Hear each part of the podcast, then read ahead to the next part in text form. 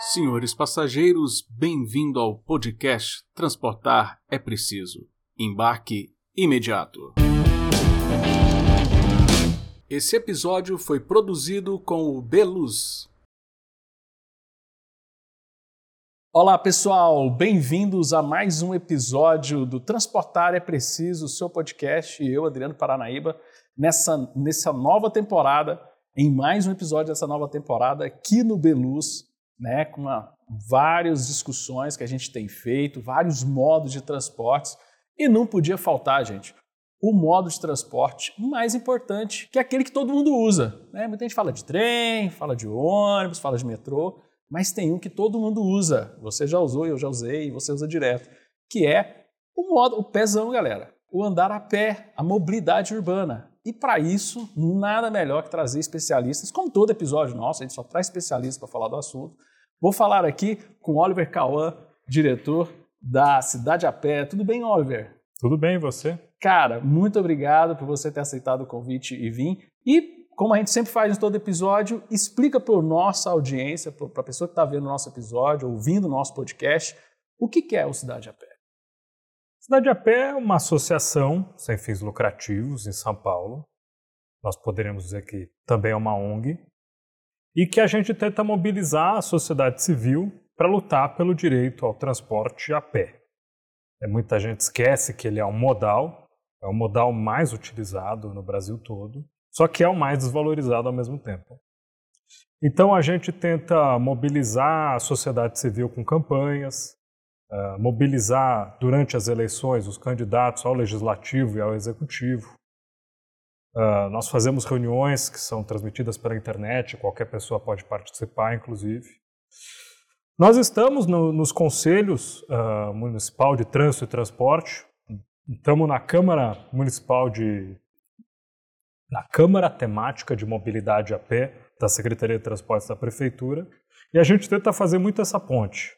O que, que o poder público está discutindo, o que, que ele pretende fazer, o que, que ele fez. A gente critica nesses órgãos, e leva para as nossas reuniões, publica nos nossos sites um relato e debate. Então a gente tenta fazer muito essa ponte entre a sociedade civil e o poder público. É, porque você falou o negócio mais importante do mundo, né? É o mais desvalorizado, né? Por exemplo, a gente, né, calçada, né? A gente fala tanto de viaduto, de túnel, de metrô, de estação, de ponto, mas a calçada ali que é o começo ali é extremamente desvalorizada no Brasil.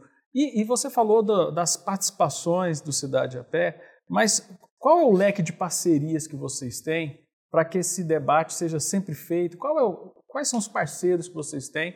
Porque assim, o que vocês fazem em São Paulo, é, eu quero que você explique direitinho, porque pode servir de exemplo uh, e inspiração para outras cidades brasileiras que também estão se tornando metrópoles e não são do tamanho de São Paulo, mas já têm o mesmo problema de São Paulo.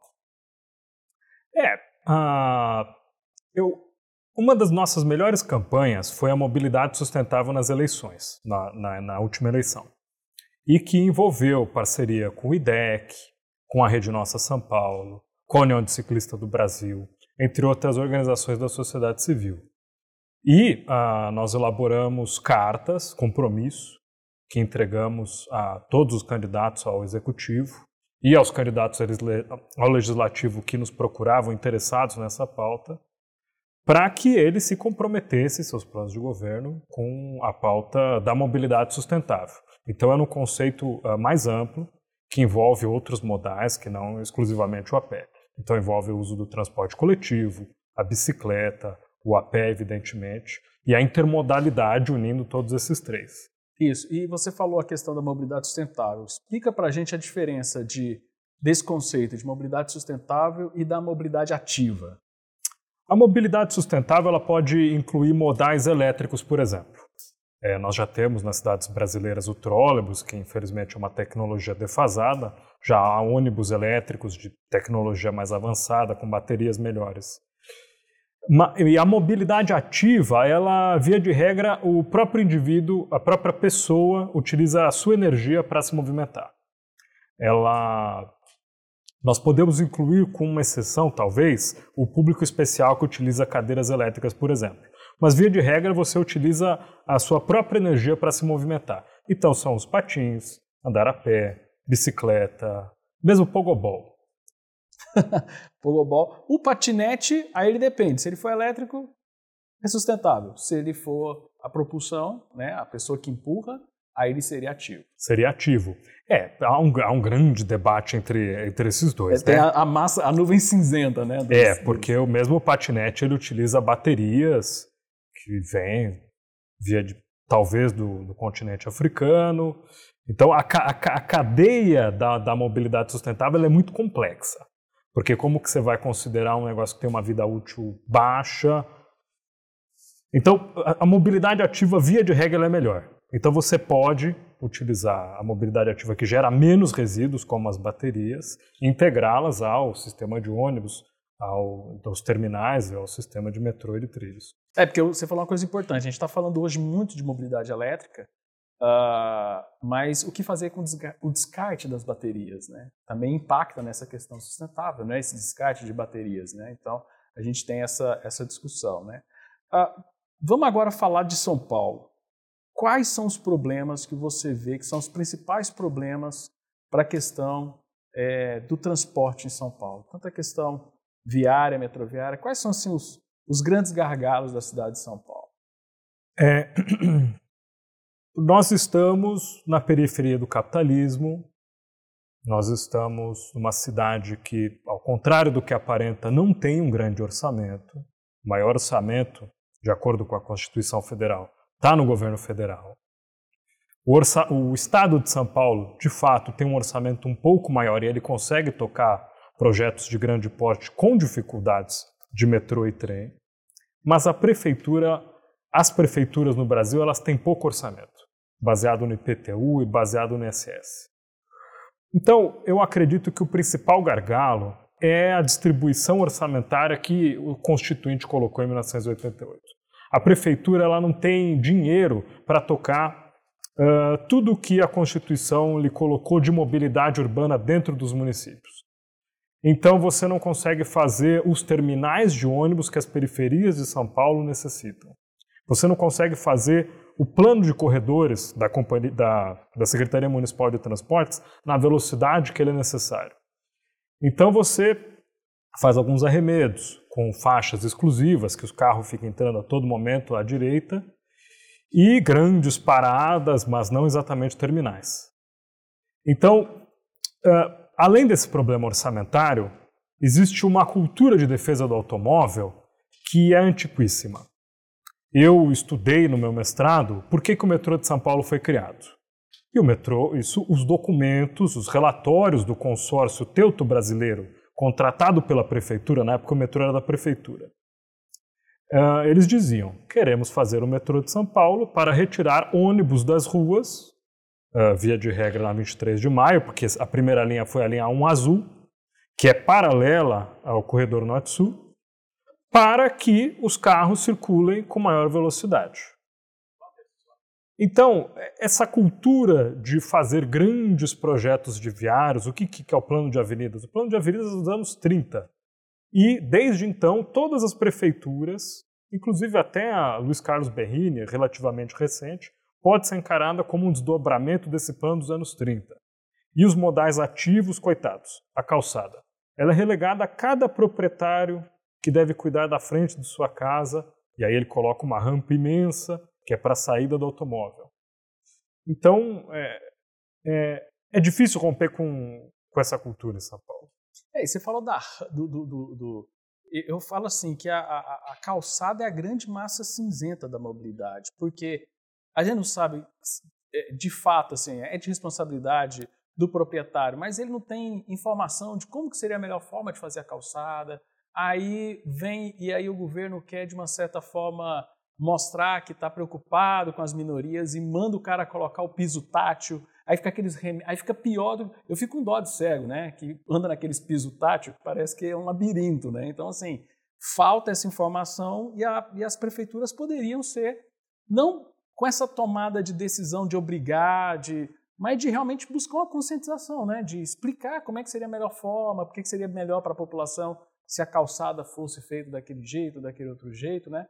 para a gente ter uma calçada é, é, caminhável, né? a gente ter mais caminhabilidade na cidade, que é o grande objetivo.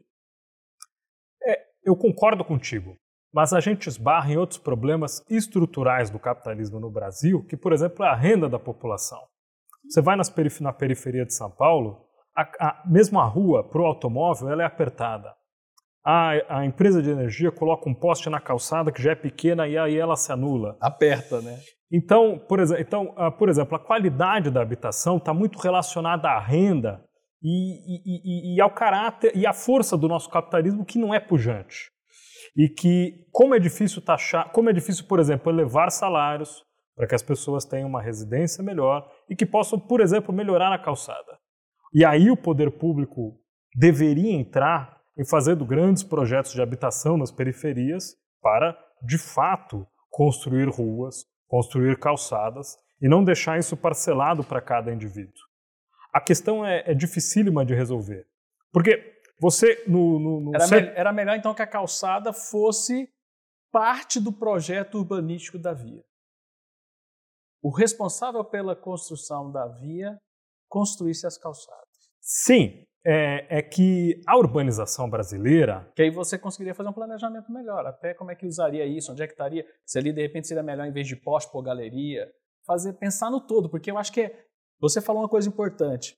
A desfragmentação do pensamento urbanístico fica. A prefeitura pensa na rua, é, cada cidadão pensa na sua calçada, a empresa de telefonia põe a telefonia até que agora os, os, as antenas são menores, então está mais fácil. Mas o poste põe lá, aí vem a empresa de saneamento, quebra tudo ali e põe do jeito que quer também. Você acha que essa desfragmentação prejudica muito e principalmente, claro, para os mais pobres, né? É, concordo totalmente com você, mas a, não, não é para concordar, eu tô te perguntando, eu, eu, joguei essa não, pergunta Não, eu concordo. É que, é, é que a sua questão ela diz respeito a um status atual das coisas. Sim. Mas o problema também está na origem da nossa urbanização. Sim, as favelas. Exatamente. São Paulo criou aquela lei da, da desfavelização, que foi de pegar as pessoas, o fim dos cortiços, né? Jogou as pessoas para longe, né? Minha casa, minha vida. Que tragédia, minha casa, minha vida. Então, é, quando as pessoas elas são jogadas para longe, no começo mesmo do, no começo do século XX, ela, a, a, o loteamento ele ocorre sem a criação de ruas, de esgoto. Então teve loteadores privados vendendo lotes, muitas vezes sem sequer a oferta de uma linha de ônibus que atendesse ao local. E depois vem a demanda dos moradores para que se instale um ônibus atendendo determinado local. E aí isso resvala hoje na situação do poder público ter que lidar com essa situação de uma urbanização já criada baseada em baixos salários, favela e em ausência de infraestrutura. Mas esses, esses loteamentos foram vendidos por um empreendedor privado que acumulou nessa época. Então, uh, como resolver essa questão? Estamos aqui para isso, mas é difícil. E quais são o, as referências que nós temos de lugares que tentaram vencer isso e que a gente pode ter como referência? Alguém já Alguém já deve ter pensado isso no mundo. O que, que vocês do Cidade a Pé têm como referência de exemplos que poderiam ajudar não só São Paulo, mas as nossas metrópoles brasileiras? Não, as últimas gestões da prefeitura, por incrível que pareça, têm adotado muitas experiências. Eu gostaria de pegar uh, coisas que a prefeitura de São Paulo fez nos últimos anos e que são interessantíssimas e que certamente foram inspiradas por uma certa moda europeia. A gestão Haddad fez um plano de ciclovias muito rápido, muito avançado, porém que não se integravam entre si. De certa forma, o projeto ele ficou no meio. A gestão Bruno, a gestão Bruno Covas, que apenas com o intermédio da gestão Dória, ela deu continuidade a esse programa, interligou muitas ciclovias, fez em avenidas um pouco mais difíceis ela teve um pouco mais de coragem, inclusive, de retirar algumas vagas de carro para fazer essas integrações. Mesmo a, a, gestão do Bruno Covas fez o, o programa emergencial de calçadas, que é o poder público assumindo para si a responsabilidade de construir calçadas. Foi um, um, o número de obras na cidade de São Paulo foi inédito. E, infelizmente, muitos candidatos na campanha eleitoral criticaram mas eles eram com acessibilidade, um piso absolutamente liso. Há, evidentemente, o problema dele não ser permeável à água, mas isso é uma questão de difícil equação, porque também o piso permeável à água ele não é exatamente acessível para o deficiente físico, porque fica um negócio uh, ruim de andar com a cadeira de rodas. Eu, eu, eu elogiaria essas duas iniciativas. Certo. E, sem, e fora desse eixo europeu, porque a gente tem essa mania, né, de achar que quer pegar e copiar coisas lá da Europa, né? Fora do eixo europeu, tem alguma, alguma sinalização de alguém que fez alguma coisa legal? Eu estava vendo, por exemplo, Bogotá fez algumas coisas bem bacanas em algumas favelas, mas alguma coisa que vocês viram que seria interessante mencionar aqui no podcast? O que eu penso agora são os VLTs. São Paulo, infelizmente, não adotou a tecnologia do VLT. Ele é presente em muitas cidades do mundo, é presente no Rio de Janeiro. Ele é um modal mais caro, mas ele é silencioso, não poluente, ele é um pouco mais lento e menos agressivo do que um ônibus. E você tem paradas bem estruturadas, iluminadas, com ponto de recarga do bilhete único, com informações de que horas vai passar o próximo tram, então, se eu fosse sugerir para São Paulo uma iniciativa que ela ainda não tem, seria adotar os VLTs. E até o piso, né? O VLT permite ali que depois que passa o VLT, aquele piso ali do trilho seja utilizado por pedestres, né? Ele tem essa melhor do que, por exemplo, um BRT que faça aquelas canaletas que fecham tudo. Uh, e os trens de superfície, né? Que realmente inviabiliza e mata a comunicação. Né? A pessoa não consegue atravessar pelo outro lado, aí tem que fazer aquelas pontilhões, tem que fazer aquelas maluquices, né? Então, é realmente uma, uma sugestão muito bacana, bem, bem legal essa, essa questão. É, agora, você falou do VLT, da questão da eletricidade, uh, e a gente está vendo aí a questão da, do problema dos combustíveis. Aqui a gente, em alguns episódios, o pessoal já sinalizou para a gente assim, é, e, e, e também no Mova-se, né, no, no, no fórum de mobilidade que eu participo, há uma discussão assim, esse é um momento muito oportuno para a gente pensar das pessoas começarem a usar os modos de transporte coletivo e a mobilidade ativa por causa do preço do combustível. Né? É uma coisa ruim, a gasolina está aí em lugares passando de R$ reais, as previsões é não parar nunca de subir. Isso pode ser um incentivo para parar de usar o carro, de redu redução do uso do carro. Né? Minha pergunta é: será que o carro elétrico, por ele falar que ele não polui, né, que ele não vai ficar a mercê aí do preço do combustível caro, ele não é um concorrente para a gente. Ele não é um. Pro, é, é, reformular melhor. Será que ele não pode sabotar? Você, no começo do nosso podcast, falou assim: o Brasil sempre teve uma visão rodoviarista e dependente do carro, e muitas políticas, incentivos para montadoras. Então, assim, o Brasil, né, na sua essência, desde a década de 30, quer carro será que o carro elétrico não vai nos sabotar? Porque agora que a gente está começando a ter uma consciência da, da importância dos modos de transporte coletivo, dos modos de transporte sustentáveis, uh, e o carro fala assim: não, eu sou sustentável. E aí sabotar essa possível, possível não, necessidade que nós temos de redução de carros. Talvez a única vantagem do carro, do carro elétrico seja que ele não polui o ar. Existe o problema das baterias, inerentemente, mas ah, milhões e milhões de pessoas morrem todos os anos devido à poluição do ar no mundo. E ah, uma grande contribuição é dos automóveis particulares. O carro, existe um, um, uma estimativa, ah, não me recordo agora se da professora Raquel Ronick ou Hermínia Maricato, a respeito de que um terço da cidade de São Paulo é dedicado a vagas para carros. Esse espaço ele poderia ser muito bem utilizado para lazer, para ampliação de calçadas, para ampliação de moradias sociais, mas ele é utilizado para carros. O carro fica parado lá, estacionadinho, esperando o seu dono vir buscar. Sim. E então, uh, o último plano diretor de São Paulo, ele acerta muito ao estimular o adensamento, a construção de prédios próximos a eixos de transporte público, seja corredores, seja metrô, trem. É, o carro elétrico ele não resolve o problema dos engarrafamentos, da grande quantidade de espaço urbano dedicado ao automóvel, do carro que estaciona sobre a ciclovia, do carro que estaciona sobre a calçada. Mas há outro problema uh, grave também no Brasil relacionado ao uso de energia elétrica, que é o alto preço da energia elétrica.